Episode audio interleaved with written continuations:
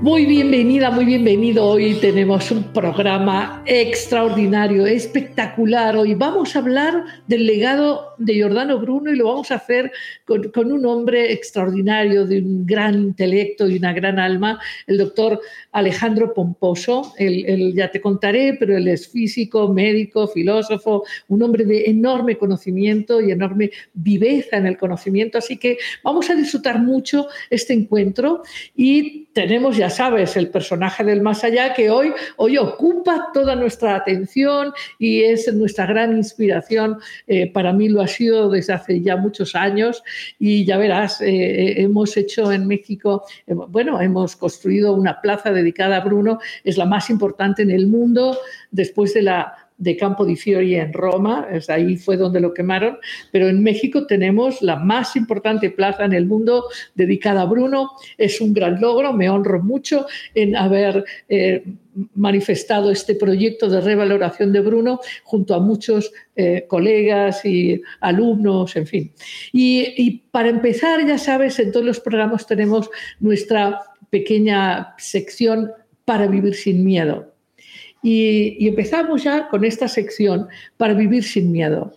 Em, hoy la sugerencia es que goces tu propia autoestima. Goza tu autoestima, hemos dicho en, esta, en esta sección.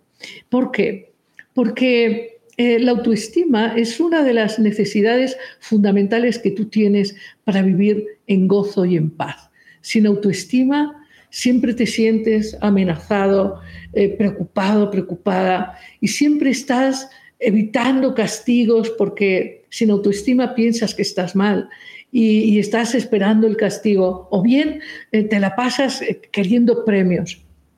Ahora, entendiendo que la autoestima es una necesidad fundamental y que en la medida en que tu autoestima es sólida, tu, tu vida se magnifica, tu vida se vuelve gozosa, abundante, eh, divertida. Entonces hay que entender qué es la autoestima, porque a veces, a veces nos hemos confundido, yo creo que ha habido mucha divulgación de la autoestima y hoy todo el mundo está de acuerdo en la necesidad de la autoestima, pero pensamos que la autoestima viene de afuera que tu autoestima se nutre de lo que los demás piensan de ti. Por eso ha habido errores que inducen a pensar que si te cambias de corte de pelo y haces una dieta y te compras un bolso más bonito o te compras un traje mejor o tu coche es más moderno y más grande, entonces tienes más autoestima. Eso es no, solamente erróneo, sino absolutamente falso y va en contra de tu auto estima. Eh, concéntrate en estas dos palabras, autoestima. Claro, la hemos juntado, autoestima, pero la autoestima tiene que ver con la estima que tú tienes por ti. Y este es el desafío, eh, porque además, cuando tu autoestima depende de lo que otros piensan y dicen, de lo que te dicen y no te dicen, de tu eh, dependencia de este otro, sea tu pareja o tu jefe o tu vecino, en fin, eh, cuando tú dependes de ello, tu vida se vuelve descentrada, no estás centrado en ti, en lo que piensas, sientes, necesitas, en tu verdadero ser y en tu verdadera manifestación, sino que se, se vuelve confusa, depende de con quién estés, depende de lo que esté sucediendo en el momento, y, entonces pierdes tu equilibrio y pierdes tu conexión y tu centro. Entonces, lo primero que hay que hacer es entender que la autoestima no depende de los demás. Eh, Tan es así que cuando tú piensas que tu autoestima ha crecido porque tienes un muy buen puesto o porque tienes un muy buen momento económico, cuando, cuando el puesto desaparece o el, el que te daba regalos desaparece o la economía desaparece, tu autoestima se viene abajo. Y es porque tú has cometido el error de poner tu autoestima y la fuente de tu autoestima en los otros, en los ajenos. No, la autoestima tiene que ver con la capacidad que tú tienes de respetar tus emociones, tus pensamientos, tus pensamientos propios. No que no puedas aprender de otros, pero tienes que aprender a pensar por ti mismo, sobre todo a tener contacto con tus emociones y a cuidarte en lo que para ti es fundamental y necesario.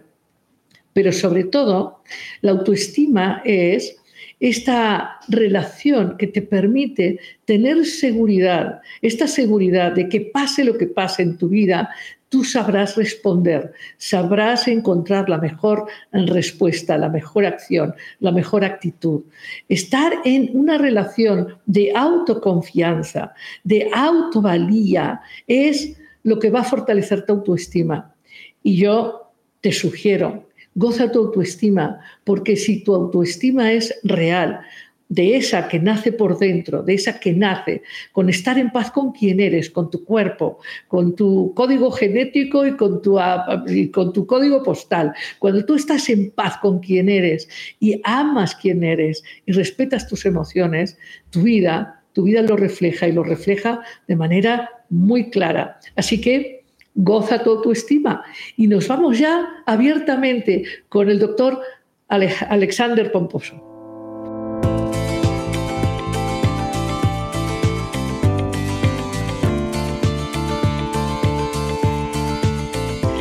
qué alegría. Hoy, hoy, la verdad, estoy, si cabe, más alegre que, siempre, porque hoy vamos a dedicar el programa a un, a un, ser extraordinario. Sabes que en cada programa tenemos un invitado del más acá, otro del más allá, y hoy los dos invitados son grandes, grandes inspiradores.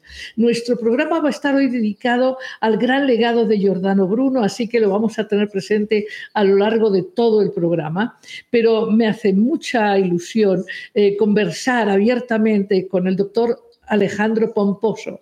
Él es un hombre de una cultura extraordinaria, él es físico, médico, filósofo, ha, estudiado muy directamente y ha tenido amistad con Edgar Morán, el creador del pensamiento complejo, y hemos tenido muchas charlas con el doctor Pomposo acerca del legado de Bruno y debo decir que el doctor Pomposo me acompañó y me ayudó hace muchos años a recuperar muchas, muchas llaves para conseguir bronce para gran estatua que que generamos, que mandamos construir y para también todo este empuje que siendo yo muy jovencita, ya lo verán, hay fotos por ahí, eh, empecé esta, esta campaña en pro de la revaloración de la figura de Bruno, que ya veremos que no solamente lo quemaron a él y le cortaron la lengua para que no hablara, sino que además eh, quemaron, pusieron sus libros en la lista de los no, no, no, no amables libros, ¿no?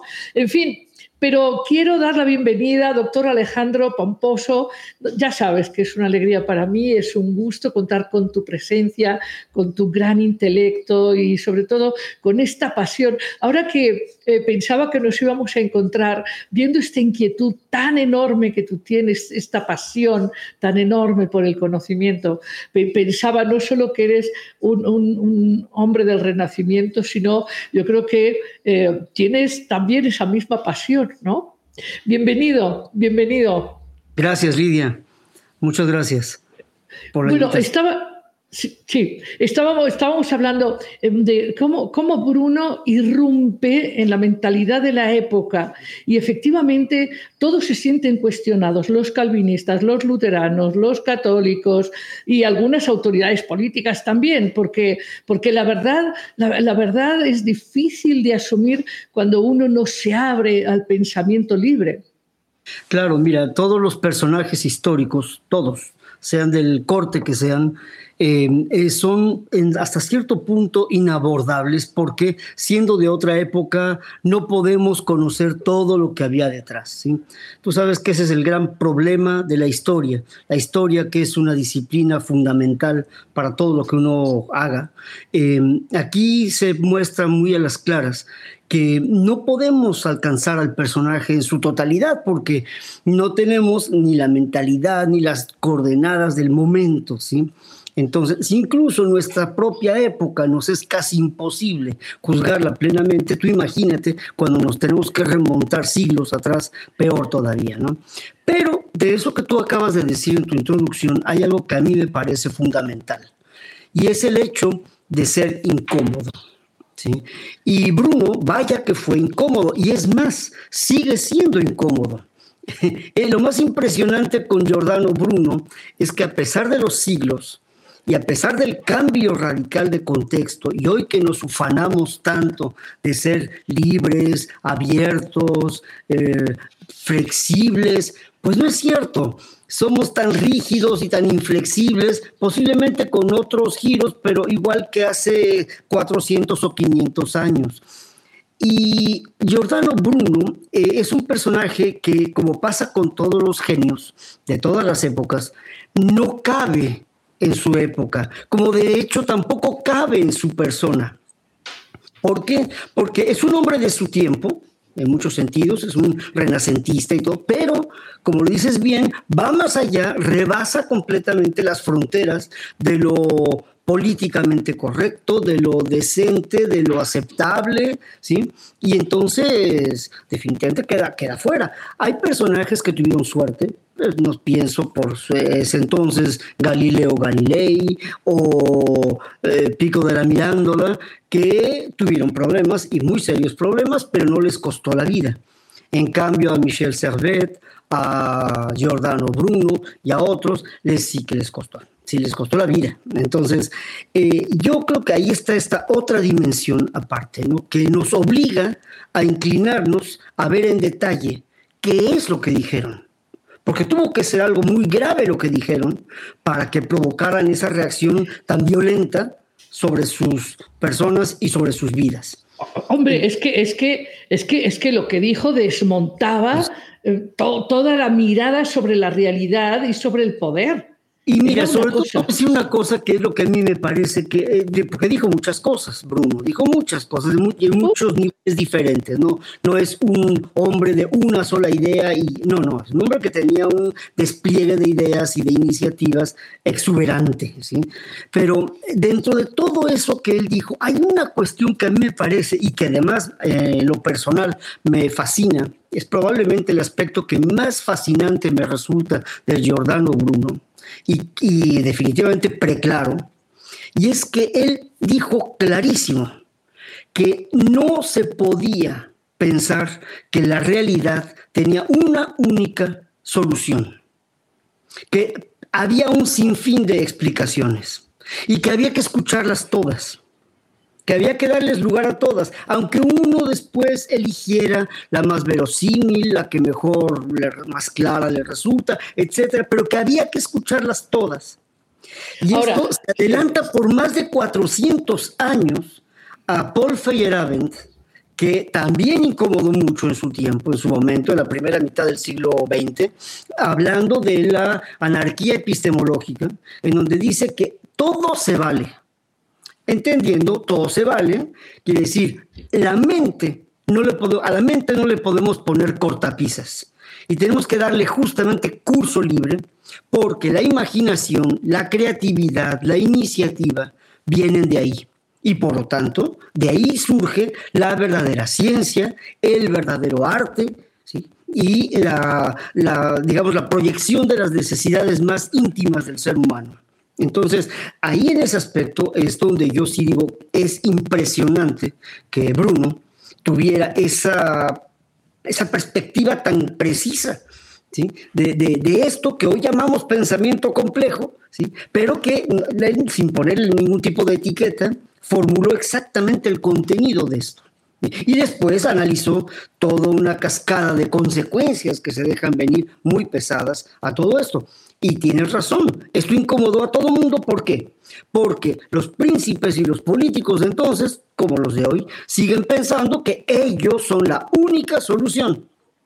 Las religiones institucionalizadas también consideraban que eran la única explicación posible y, y que cualquier otra estaba definitivamente fuera.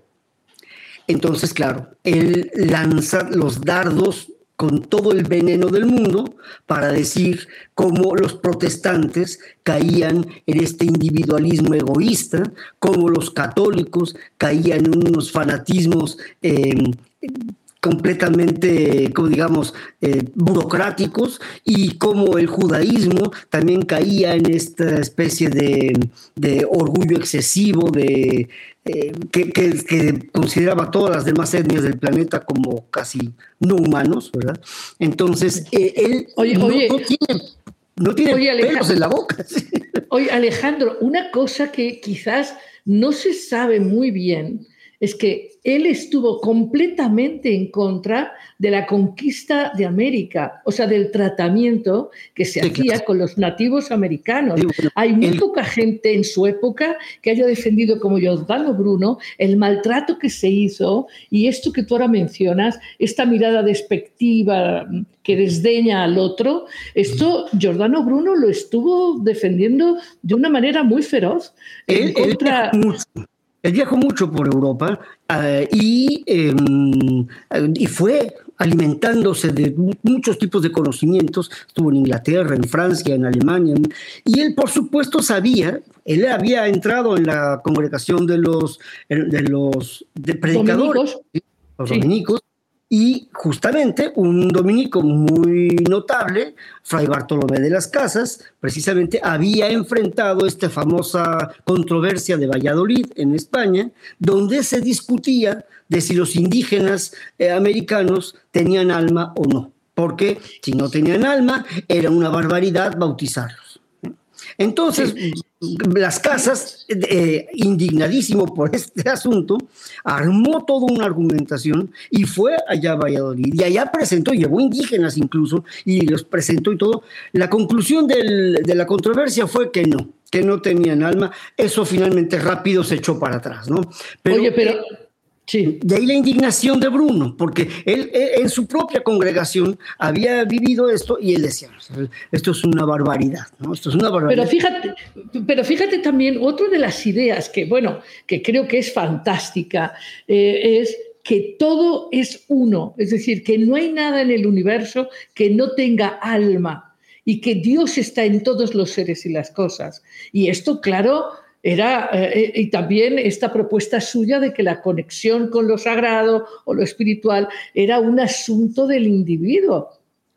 Bueno, ahí es donde empieza a haber un problema muy fuerte a nivel metafísico y teológico, porque em, el cristianismo, el judaísmo y el islam, las tres grandes religiones monoteístas del planeta, eh, tienen como característica principal, sobre todo el judeocristianismo, en subrayar el carácter personal de Dios, es decir, que Dios es persona y que por lo tanto Él tiene que ver con cada individuo.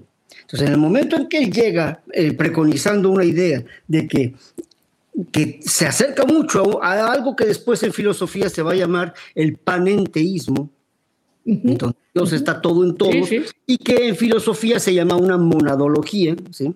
porque más que practicar un atomismo, él era un monadólogo. ¿sí? Así es, eh, así es. Y, Dios era la gran monada que contenía todas las monadas adentro. Así es. Y entonces es él, lo que, eh, al decir esto de esta forma, pues va frontalmente contra lo que predicaba la teología cristiana de teología católica, ¿sí? Entonces, por supuesto que estalla la cacerola. Repito, hoy no lo entendemos del todo, porque no diríamos, pero, pero, es que en ese entonces la frontera entre la política y la religión estaba muy desdibujada, como lo sigue estando hoy día, por ejemplo, en muchas partes del Islam, incluso del mismo cristianismo, ¿no? Va uno a Sudamérica y los presidentes todavía asumen su poder jurando sobre la Biblia, ¿verdad? Es decir, ahí eh, no está totalmente superada la, cosa, ¿no? Eh, realmente México es uno de los pocos países que se puede ufanar de tener una clarísima división entre iglesia y Estado, las famosas leyes de reforma de Juárez, que preconizaron esta, esta cuestión. ¿sí?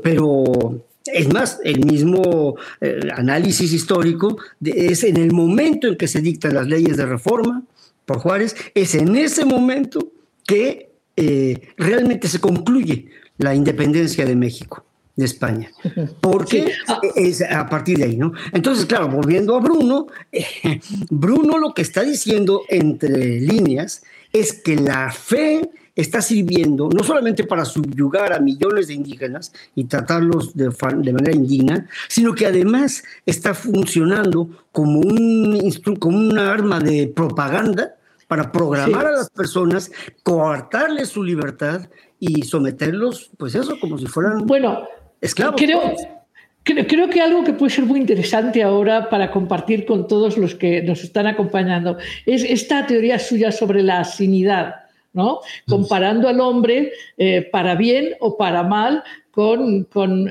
el asno. Que, puede o ser muy trabajador, obediente y crecer, o que puede simplemente dejarse llevar a palos, ¿no? Y, no moverse.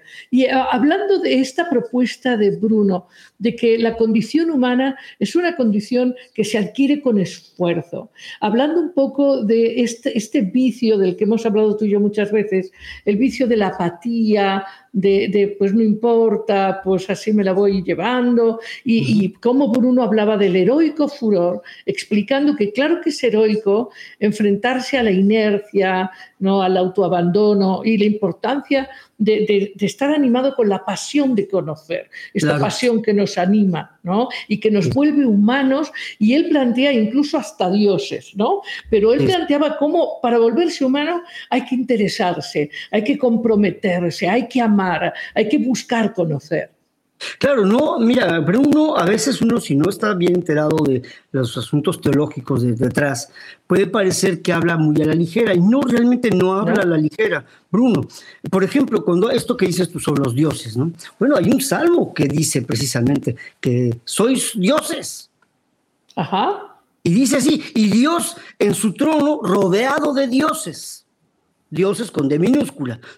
Es decir, Bruno conoce perfectamente esto. Sí, lo que ocurre es que hoy, hoy, el analfabetismo bíblico es casi total y entonces nadie sabe nada. De la, todo mundo tiene la palabra Biblia a flor de labios, pero ¿cuántos han leído la Biblia?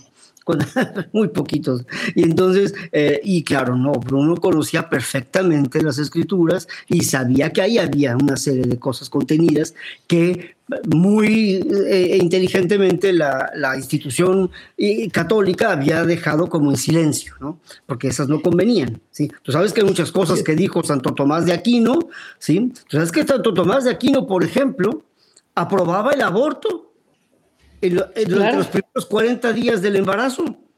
Sí, claro. Eso no lo va a decir la Iglesia Católica. Eh, él no aceptaba el, bueno, no era, dogma en ese entonces, pero no aceptaba la idea de la Inmaculada Concepción, Tomás de Aquino. Sí, sí, y él sabía todo esto, Bruno, él conocía muy claro, todo esto. Claro, Claro, claro. Y este, este asunto del de, el furor de conocerse a sí mismo, hay, hay, hay, en Bruno, yo creo, de, hecho lo dice claramente, ¿no? Cómo hemos olvidado a la manera de, como ahora hablamos de olvido, de lo que, de lo que se supo ya en Grecia o lo que se supo, él hablaba de, de esta cosmovisión que desde su punto de vista los, los, egipcios habían logrado. Y una de las cosas que molestaba especialmente a la comunidad quizás judía era que él planteaba que todo lo que ellos sabían lo habían heredado de Egipto, que Moisés, todo lo que sabía, que era muy valioso, de hecho él hace un guiño con una de sus obras que le llama la Cábala del caballo Pegaso. ¿no? Ahora, eh, yo pienso en este momento, hablando de los olvidos, en fin, que que entendiendo Bruno que el universo es uno, ¿no? Y que, y que el sol y que la Tierra no era, por supuesto, no, era el centro, sino el Sol, pero que además había infinito universo, muchos universos. Hoy todavía yo creo, yo creo, Alfonso, que, perdón, este Alejandro, eh, yo, yo creo que eh, es que estoy como cavilando en esta cosa de mirar eh, cómo nosotros nos vivimos aún como autocentrados en la Tierra, como si de verdad todavía no nos cabe en la cabeza que vivimos en la Vía Láctea y que esto es apenas un aspecto mínimo del sistema de galaxias, en fin. Mira, volviendo, sí. volviendo a lo que tú mencionabas sobre el asno, porque es algo muy interesante. Tiene, mucho, Más, tiene mucho más tela de donde cortar de lo que uno se puede imaginar a primera vista. Eh, el asno pasa un poco como, como con el gato, ¿verdad? Pero el asno es como que más famoso. Eh, tú quieres insultar a una persona diciéndole que es un ignorante, eres un asno. Y fíjate qué injusto, porque el asno no solamente es un animal hermoso, no sé si alguna vez has visto de cerca los ojos de un asno son preciosos. Son preciosos. Eh, es un, al revés, es un animal muy inteligente. Y por lo mismo es muy voluntarioso y se reserva el derecho a decir no quiero. Así es. Así es. ¿sí me entiendes? Entonces, claro, eso. El, asno sabe, el, asno sabe, muchas veces a dónde ir y cómo ir Así es. Entonces, él le da una estocada directa al ego del hombre, ¿verdad? Diciendo, espérate, no, decido yo, y se resiste, ¿no? Y lo tratamos de tonto porque no hace lo que nosotros queremos. Entonces, la imagen que tiene ahí Bruno es una imagen muy rica y espantosamente crítica. Dice, el que no está de acuerdo con lo que le impone la iglesia o el dogma o el político, ¿verdad? Automáticamente es considerado como un hereje, un desviado, un tonto, un loco, un, brujo o bruja, ¿verdad? Y automáticamente, ¡pam!, a la hoguera o hacerle la vida imposible, ¿no? Entonces, él, eh, y, al revés, son precisamente las, las venas de la crítica las que muestran mucho mejor la inteligencia y las posibilidades de la inteligencia humana. Y, es ahí donde él pone todo el peso de su confianza, en la inteligencia humana. ¿sí? Entonces, y a, partir de ahí, bueno, pues ya se deja abrir todo. Ahora, había que aclarar también sobre esta cuestión de Egipto. ¿sí? Eh, muchas veces se ha dicho, porque sí es verdad que Bruno forma parte de este equipo, digamos, de gente de origen, de influencia de Padua, sobre todo, de gente de origen platónico, neoplatónico, en fin. Y sí es cierto, hay muchos elementos de Platón, de Plotino, en, el pensamiento de Bruno. Pero, pero hay que aclarar que Bruno no es simplemente una especie de melting pot de todo. claro que no. Claro de, pedacerías. No, él tiene su propia aportación muy original. Y de hecho le da, como decía hace un momento, al atomismo, por ejemplo, de Epicuro, que no es que más que el de Demócrito, es el de Epicuro, eh, lo transforma en una posibilidad más bien de tipo eh, de una mónada, de una monadología, como después lo va a hacer Leibniz. Exactamente, como lo va a hacer Leibniz más adelante. Sí, claro. Entonces, eh, Bruno en ese aspecto también es muy preclaro. Él, él, ve venir ahí una cuestión interesante. Por ejemplo, dice, están hechos con la misma materia el hombre eh, las estrellas y las cucarachas. Y las plantas. Es decir, eh, mira, no lo está diciendo así porque no tiene los elementos para decirlo así, pero él está diciendo de antemano, fíjate tú, que hay una tabla periódica de los elementos de Mendeleev, ¿sí? que son los átomos con los que está constituida toda la materia. Entonces, nada de que nos consideremos una materia sublimada, especial, no, porque es la misma que hay en cualquier otra realidad de la naturaleza.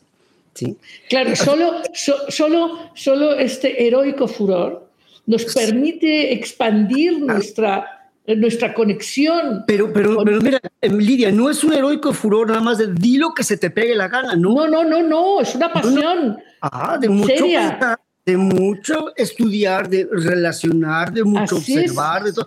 Así es. Es una, es una mirada, pero es una mirada muy inteligente, no es una mirada anodina, no, no, no, no es, no es anodino. Bruno será lo que tú quieras, pero ni es ingenuo ni es anodino, no, no lo es. No, no, no, todo lo que dice lo dice ah, con clara intención, clarísima. Eh, de hecho, hablando de, por ejemplo, este recurso que, bueno, que generaba mucha envidia en, su, en mucha gente de la época, que es su habilidad para entender y, eh, manifestar eh, una gran imaginación, pero también el famoso arte de la memoria. Mm. Este, este, arte, este arte de relacionar todos los elementos que permite, permite entender o hacer, hoy diríamos, grandes mapas. Y de ahí que, quiero irme a una obra. Nosotros eh, hicimos la primera traducción a lengua hispana de una de sus obras latinas, eh, Los vínculos en general. Y esta que fue incluso comparada como, con una obra como la del príncipe de Maquiavelo, porque lo que explicaba Bruno ahí en esa obra es que todo, todo, todo está relacionado, pero de la misma manera que el agua y el aceite tienen una relación de separación, pueden estar juntos pero separados, eh, es diferente otro tipo de elementos que sí se combinan, como el agua y el vino. Es decir, no todas las personas pueden de verdad integrarse en una mirada o en una acción, pueden estar juntas pero no integradas y viceversa, como otras personas sí pueden tener una enorme empatía, simpatía, etc. Y, hay, ahí, y se ha utilizado esta hora también, como, como una inteligencia política, o podríamos traducirlo hoy, como tú dices muy bien, pues las palabras son distintas ¿no? en nuestro lenguaje, pero esta obra de los vínculos en general explica mucho nuestra, nuestra presencia en el universo, nuestras posibilidades evolutivas y de relación. Y creo que sería una obra, así como se ha hablado mucho del arte de la guerra de Sun Tzu, de Sun Tzu o se ha hablado del príncipe Maquiavelo, los vínculos en general, es una obra interesantísima para cualquier político de hoy. y es más, también para cualquier científico. Mira, yo de hecho, mi primer contacto con Bruno fue a través de la física. Ahí fue la primera. Yo había escuchado desde, el bachillerato hablar de Giordano Bruno, pero no demasiado. Yo había estado en escuelas católicas durante 13 años, pues no se hablaba mucho de Bruno. Se mencionó, pero nada más. Eh, pero ya una vez en la Facultad de Ciencias, en la allá en la, en la carrera de física, ahí por primera vez escuché hablar de Bruno y del efecto eh, devastador que tuvo su auto de fe en la vida de Galileo, en la vida de Descartes y en la de muchos otros. Entonces, em, yo eh, en aquel momento me acuerdo la, profesora que nos habló del tema hizo una observación que a mí me llamó mucho la atención. Dijo que era un precursor de las luces. Presentó a Bruno como un precursor de las luces, como un precursor de Voltaire, de Diderot, de todos ellos. Eh, y a mí me llamó la atención y llegando a casa yo lo comenté con mi padre y, me dijo, mira qué interesante, si es cierto, en una buena medida es un precursor de los iluministas, que se le podría llamar así, y en ese sentido, pues sí, tiene una osadía que le va a costar muy caro, porque incluso a los enciclopedistas también les costó, ¿sí? de alguna manera, pero a, Bruno, bueno, él pagó con todo. Y definitivamente el, punto fundamental del pensamiento de Bruno en la física y en es que él dice, bueno, en realidad esta idea de que la Tierra es el centro, y, es que es cierto, él se da cuenta de que Aristóteles, su archienemigo, ¿verdad? Su némesis en muchos sentidos, eh, es, em, es un geocentrista de hueso colorado, y ya con eso le basta. Además, también la crítica más fuerte que le lanza Aristóteles, entre muchas otras, es que eh, el mismo Aristóteles, el estagirita, se la pasa denostando a todos los demás filósofos que no piensan exactamente lo que él piensa. ¿no? Y, entonces, y es ahí donde él se agarra para decir, eso es justamente lo que hay que evitar. ¿Por qué? Porque hay que escucharlos a todos. Todos dicen algo cierto. Y en ese aspecto, ahí yo creo que Bruno está aportando una cuestión genial, ¿sí? Que después un jesuita, ciento y pico años después de Bruno, eh, Malbranche, va a decir que la primera etapa de cualquier investigación es buscar la metodología, porque no existe un método, sino existen métodos en plural. Y esa es una herencia directa de Bruno, que pasa a la ciencia. Yo todavía me sorprende hoy cuando yo dirijo tesis o trabajos de investigación y me dicen, bueno, es que ¿cuál es la metodología? digo, es que esa es tu primera investigación. Claro. ¿Cuál es la investigación? ¿Cuál es la metodología que le va a eso que tú estás buscando? Bueno, pero es que lo que dice el método científico, no, no, no, no, no, no, no, ya te equivocaste. Y aquí es donde Bruno dice algo que es, es muy importante. La investigación, el conocimiento e incluso el uso de la memoria, correcto, consiste en extrapolar y pasar, dar el salto del muy frecuentemente al siempre, ¿sí? O de casi nunca a nunca. Es decir, dar los pasos que son osados, son arriesgados, pero Bruno dice, es que tiene que ser así.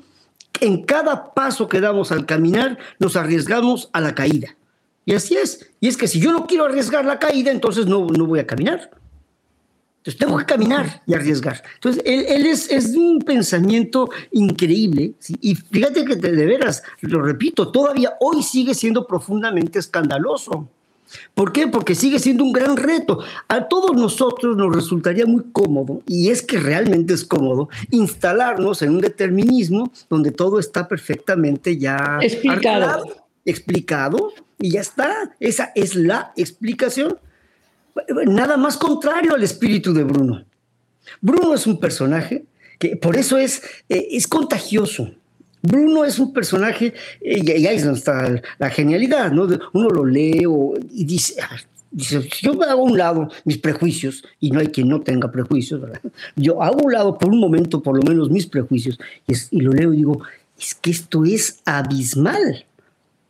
Es un pensamiento, el de Bruno, que te corta el aliento porque te lanza a espacios aparentemente vacíos, ¿sí? Y, que, eh, a ver, ¿qué haces ahí? Ahí no hay agarraderas, ¿no? Entonces, claro. ese es, ese es el reto y me parece a mí que sigue siendo hoy por hoy una luminaria de cara al avance del pensamiento. No importa en qué área, ¿eh? esto creo que vale para cualquier área. Totalmente, para la metafísica, para la física, para, la, ética, para la ciencia, para la política, totalmente. Pero fíjate, hablábamos tú y yo hace, hace no mucho eh, hablábamos acerca de cómo sentimos que quizás uno de los mayores problemas que está enfrentando el mundo ante esta, esta, este cambio global ¿no? Este cambio enorme que, es muy obvio, eh, que en ese sentido estaríamos viendo una época muy similar en cuanto a la necesidad de ver los futuros posibles, ¿no? Pero entonces esta es con, con el miedo al cambio, el enorme miedo al cambio, esta posición que parece eh, infectar a la humanidad de miedo y de abulia, de pues ya que, pues, pues yo no puedo, pues yo no soy nadie, que es una posición totalmente contraria a Bruno, porque Bruno claro que entiende que la pequeña mónada tiene un gran impacto en la gran mónada y viceversa, que todo está comunicado y tenemos impacto. Y algo que, hoy algunas gentes están empezando a vislumbrar, cuando, cuando hoy la gente dice, bueno, es que lo interno se refleja en lo externo y no, no hay sino interno o externo, eso Bruno lo explicó hace más de 400 años. es, es, inspirador. Sí, sí, no, y los que y los analistas de Bruno, del pensamiento de Bruno, tienen muchos problemas porque no saben si es un, eh, es un pensamiento trascendente o si es un pensamiento inmanente. Y, y, claro, y es porque ellos mismos, estos investigadores, analistas, están impregnados de una forma de determinismo con barreras diciendo esto está a la derecha, esto está a la izquierda. Cuando Bruno precisamente desdibuja esas fronteras y dice, la, la trascendencia empieza desde la inmanencia. Así es. Esto que, yo llamo, esto que yo llamo adentro o la interioridad, no existe nada más exterior que mi interioridad. Así es. entonces, es, impresionante. Es, pero te digo, te, te, te resulta vertiginoso.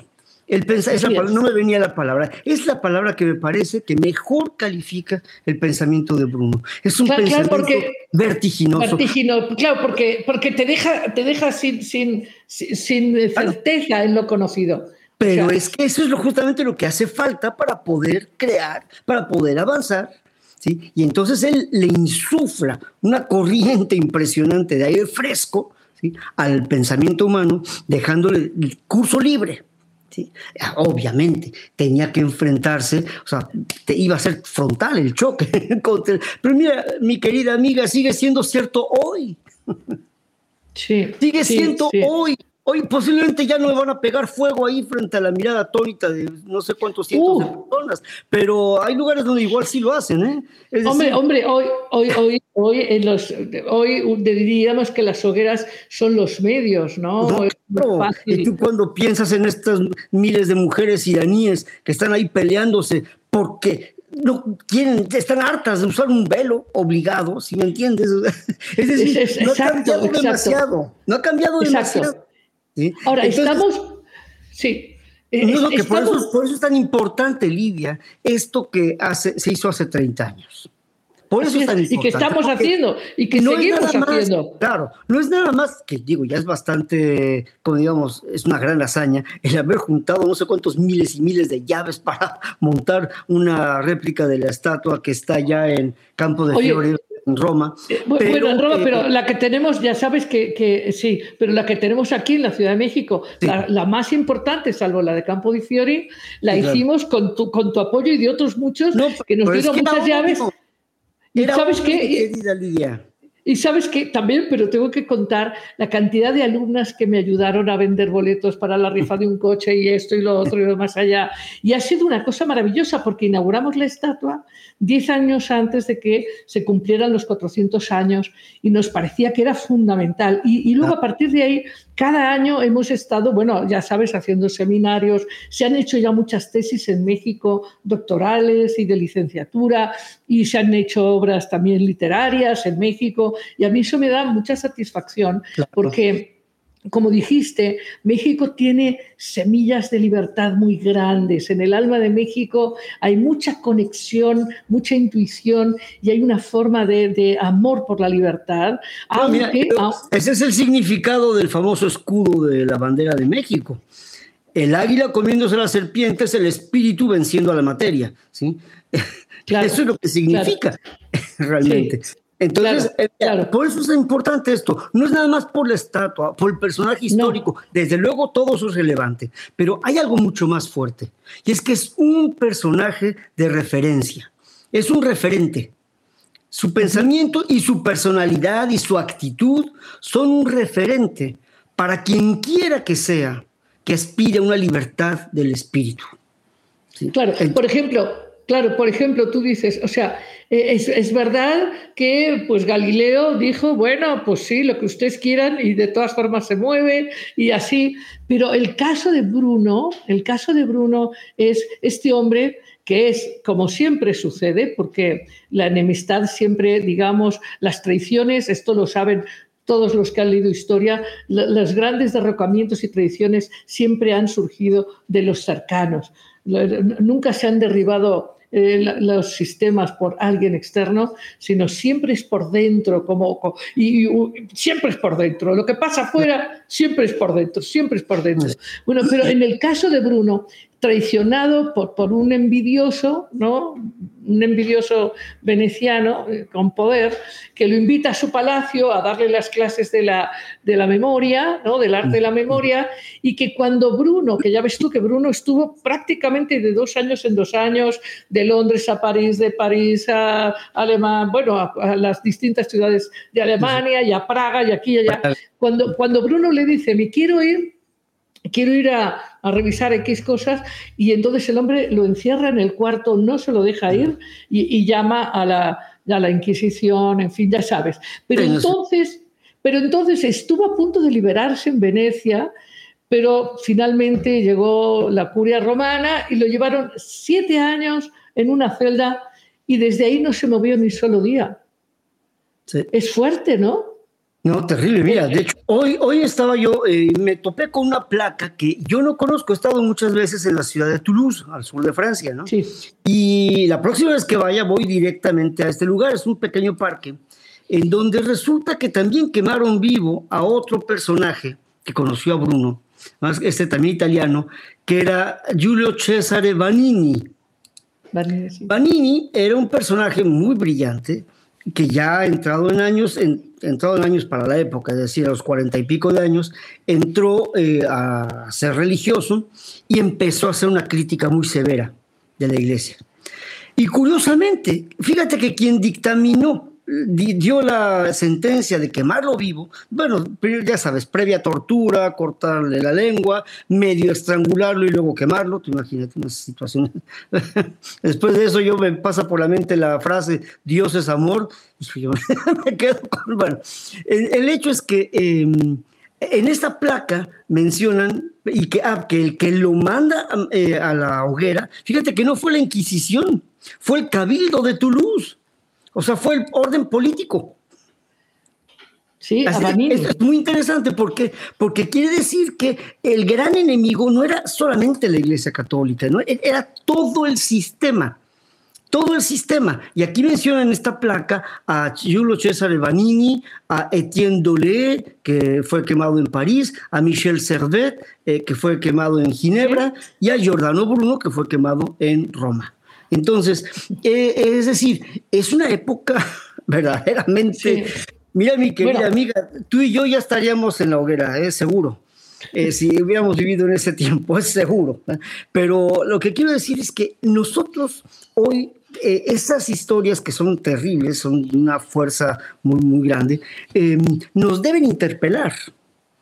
Y probablemente de todos estos eh, caballeros que mencioné, Bruno sea el que más em, eh, alcance tuvo, ¿sí? Por, justamente por el contenido de sus ideas y por la fuerza que tú mencionas que le llevó hasta el último minuto de su vida. ¿sí? No solamente no se retractó, sino que fue hasta el final. O sea, este fue hasta el final. Bueno, imagínate su concepción sobre, sobre el todo y la trascendencia que decía, tenéis más miedo vosotros al decirme la sentencia que yo que voy a morir. Porque para Bruno la, vida no, terminaba con, la muerte. La vida. Entonces, bueno, el asunto es que efectivamente eh, pues a mí me, honra tu presencia en esta conversación porque, bueno, pues han pasado ya muchos años. Eh, con el tema del COVID no pudimos celebrar los 30 años, eh, que se cumplirían en el 21, pero estamos ya en este 22, hemos engalanado la plaza, hemos puesto muchas frases de Bruno, en fin, pero como sabes, estamos siempre detrás de la difusión de este pensamiento que, que rompe estos techos que vivimos más allá de, más allá de, pensar en que si hay un infinito. El hecho es que nos vivimos como si no lo supiéramos. o sea, decimos, ya salió el sol, sin darnos cuenta de que el sol no sale, es la tierra la que se mueve. Pero digamos, el condicionamiento nos hace vivir en un cuadritito con demasiado miedo. Y uno de los valores fundamentales de, Bruno era la conciencia de que el hombre tiene el poder de crecer, de ser libre, de tener valentía, ¿no? La asinidad positiva, ¿no? que él planteaba la asinidad positiva como esta búsqueda de conocimiento con esfuerzo. Hoy, por ejemplo, la gente quiere hacer, diríamos, hacer milagros con su vida y todo el mundo quiere tener vidas exitosas en el amor, en el trabajo, sí, pero, pero, pero todo eso es un proceso. Esto eh, hay, mucha tentación a, querer sí crecer, pero, pero de manera inmediata, sin esto que tú planteabas que requiere, requiere profundidad, requiere estudio, requiere sobre todo conocimiento interno, entender cómo uno realmente está creando sus relaciones, sus vínculos. Es un tema importante en nuestro mundo. Hoy, por ejemplo, que enfrentamos esta guerra esta, guerra que es un espejo de este instinto por el poder sobre el otro, en un mundo que ya es muy claro que somos uno, ya, ya, ya, ya estamos muy claros de que todos, como decía, ¿te acuerdas esta vieja historia del emperador que soñó que era una mariposa y cuando despertó eh, pensaba si no sería una mariposa soñando que es un hombre, ¿no? O sea, ah, y hablando de que traje esta idea de la mariposa, hablando de que el aleteo de una mariposa pues puede conmover pues vientos en otra parte del planeta. Entonces, eh, es, simplemente me he ido eh, un poco, eh, porque, porque me parece impresionante que no entendamos hoy que la guerra que hay en África o la guerra o los disturbios que puede haber en Oriente Medio o lo que está ahora pasando en, en, los países eslavos, en Ucrania y en Rusia, es, es algo y, fíjate, la semana pasada yo hablaba de esta propuesta de estar en el mundo de Lee, porque cuando la gente nos ponemos del lado de unos o del lado de otros, estamos sin darnos cuenta tomando esta misma posición polarizada. Y tenemos que entender, hoy por ejemplo escuché un concierto, un concierto precioso, que lo voy a mandar en mis redes, hablando de este intento de ya paz, haya paz, haya paz. pero pero necesitamos entender eso de que el hombre, el hombre comparte un destino universal, ¿no? Y tenemos que enfocarnos en esta expansión, como tú dices, en esta búsqueda de libertad del conocer, porque lo que conocemos del universo y sus habitantes es nada. Para empezar de nosotros mismos. ¿no? Mira, tenemos que ser capaces de hacernos preguntas. Yo desde hace ya años, lo primero que antes de salir de la cama en la mañana, me pregunto, Alex, ¿para quién trabajas? ¿Vas a escribir? ¿Por qué vas a escribir? ¿Vas a dar una clase? ¿Por qué vas a dar una clase? ¿Qué argumento, ¿Qué argumento puedes tú dar? Porque mira, y yo me he dado cuenta que las, aunque no llegue nunca la respuesta así total de, eso, el esfuerzo por responder a eso me, es el antídoto que me evita precisamente el caer en esta soberbia de decir, yo controlo mi vida, yo soy el que lleva todo el control, yo soy el que manda, el que le dice a mi gatito, quítate y te quitas, si no te quito, no, no señor. Entonces, yo soy, eh, yo soy origen de muchas cosas, pero también soy objetivo de muchas cosas. Y no puedo separarlas, y no puedo separarlas. ¿sí? Entonces, esto es algo muy importante porque si no tengo esta capacidad de preguntarme, automáticamente caigo en esa soberbia, que es la que nos tiene perdidos. Claro, estamos, tan perdidos en esto, Lidia, que incluso la felicidad nos cansa. ¿Sí? Entonces, ese es el punto. Y por eso cuando uno ve estas guerras y todas estas tonterías que son espantosamente caras porque cuestan vidas humanas, ¿sí? Entonces es, terrible, o sea, no es nada más dar la Oye, Claro, y esto, y esto que apuntas me lleva, me lleva a este pensamiento complejo y, a la enseñanza filosófica mágica, porque Bruno la llamaba magia, pero, pero, pero es, filosofía aplicada a las relaciones ¿no? de todos los seres. Entonces, eh, me, llama justo la atención eh, a, este, a esta amistad que has tenido con Morán y este asunto de entender el pensamiento complejo, no ser perezosos mentales y querer respuestas eh, predeterminadas, simplistas, ¿no? Sino tener el esfuerzo. Porque ese simplismo y esas respuestas prefabricadas que tú mencionas son en el fondo una forma de ceguera. Anestesia total. Son, son, ceguera.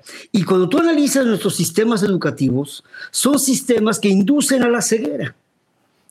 Entonces, mira, yo un día se lo dije a, un, profesor importante allá de la UNAM. Le dije, mira, el problema de la universidad, y no solamente de la UNAM, sino de la mayoría de las universidades en el mundo, es que no están generando profesionistas, están generando empleados, que no es lo mismo.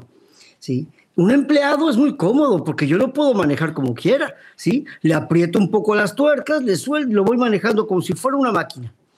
En cambio, un verdadero profesionista sabe decir no y sabe por qué dice no. O sabe decir sí y sabe por qué dice sí. Y eso siempre es incómodo para los demás que quieren controlarte, ¿no? Entonces, eh, eh, definitivamente a nuestra humanidad le falta mucho. Y por eso es tan importante asomarse y asomarse en serio a personalidades como la de Giordano Bruno. Porque ellos definen, no es que tengan la respuesta, pero sí nos lanzan una luz muy potente sobre este camino, que es el, el, único, no quiero decir en el sentido de que eh, determinista, no, sino en el sentido de que realmente tenemos que darnos cuenta, porque si no estamos perdidos, de que necesitamos eh, conquistar nuestra libertad. Y eso es del diario, es cotidiano. Y porque esa es nuestra tarea principal. Solo hacemos bien lo que hacemos libremente. Wow, Wow, qué, frase, qué frase, qué frase, doctor Alejandro Pomposo. Pues no sabes, te agradezco enormemente tu presencia aquí y ya sabes, tenemos muchas conversaciones pendientes que quisiéramos que, yo que las disfruto tanto contigo. Me encantaría que nuestros amigos y amigas aquí de, de Sabiduría para ser feliz, de Amar Abierto, pues que también tengan el gozo de escucharte, que es siempre fantástico. Muchísimas gracias, muchas, muchas gracias. Y nos vamos, nos vamos así, brevemente, a cuentos sin cuento.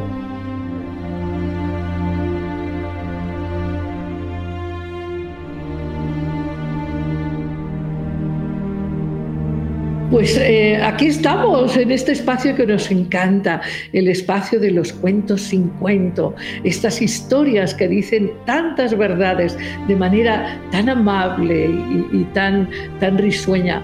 Pues hoy la historia tiene que ver con los dos esclavos, ¿sí? Pero, pues ya te vas a enterar, pero después. La historia tiene que ver con que un día un sultán decidió salir del palacio para Mm, estar en contacto con su pueblo, con todo su pueblo. A este sultán le gustaba que lo vieran, que lo aplaudieran, sobre todo que le rindieran honores. Así que salió el sultán del palacio, eh, pues muy, muy, bien vestido, con su mejor caballo y su séquito, eh, eh, un séquito pues de, de, muchísima gente también muy engalanada. Así que la marcha del sultán por el pueblo era espectacular para todos los ciudadanos. Y todos, cuando veían pasar al sultán, por supuesto agachaban la cabeza y, le rendían honores y lo alababan. Y bueno, y el sultán estaba pues muy contento. Eso, la verdad, le gustaba mucho. Y, además pensaba que para eso es el pueblo, ¿no? Y para eso él era el sultán. Y, a medida que iba caminando se encontró con un hombre muy vestido muy sencillamente, como, como con harapos, que ni lo miró, ni lo saludó, ni le hizo caso. Y entonces el sultán se enojó y dijo, tráeme a ese hombre. Y se lo trajeron. Y este era un derviche, era un practicante de la sabiduría. Y entonces, interpelado por el gran sultán, tú, ¿por qué osas despreciar mi presencia? ¿Cómo no me saludas? ¿Cómo no me haces loas? Y entonces eh, le dice el derviche, bueno, la verdad, yo, mm, yo tengo eh, dos esclavos que tú no tienes, y esos dos esclavos me hacen a mí mucho más libre que tú y mucho más poderoso. Así que, la verdad, no me interesas. Bueno, bueno, bueno, bueno, bueno, bueno, bueno. El sultán entró en ira, se encendió de color y dijo, pero tú, ¿cómo osas decirme esto? Te voy a llevar al palacio y te voy a encerrar. Y eso hizo. Y lo encerró a pan y agua, pero bueno, al derviche no le importó mucho. Y entonces lo hizo llamar. Está bien, lo hizo llamar a una sala donde estaban solos el sultán y el derviche, porque al sultán finalmente le causaba curiosidad cuál era la fuerza de este hombre, quién serían estos dos esclavos que le daban semejante poder de desafiarlo, que no temía al castigo, no temía a la muerte, no podía reducirlo. Entonces lo citó a este salón y le dijo, a ver, tú cuéntame, ¿por qué? ¿Quiénes son estos esclavos? Y el derviche le dijo, estos, estos dos esclavos que yo tengo perfectamente ordenados y conducidos y que me obedecen siempre son la ira y la avaricia. Y me parece que tú no los tienes gobernados. Y eso fue muy impactante para el sultán y quizá también para ti o para mí. Colorín colorado, este cuento se ha acabado. Nos vemos el próximo jueves en un programa muy interesante.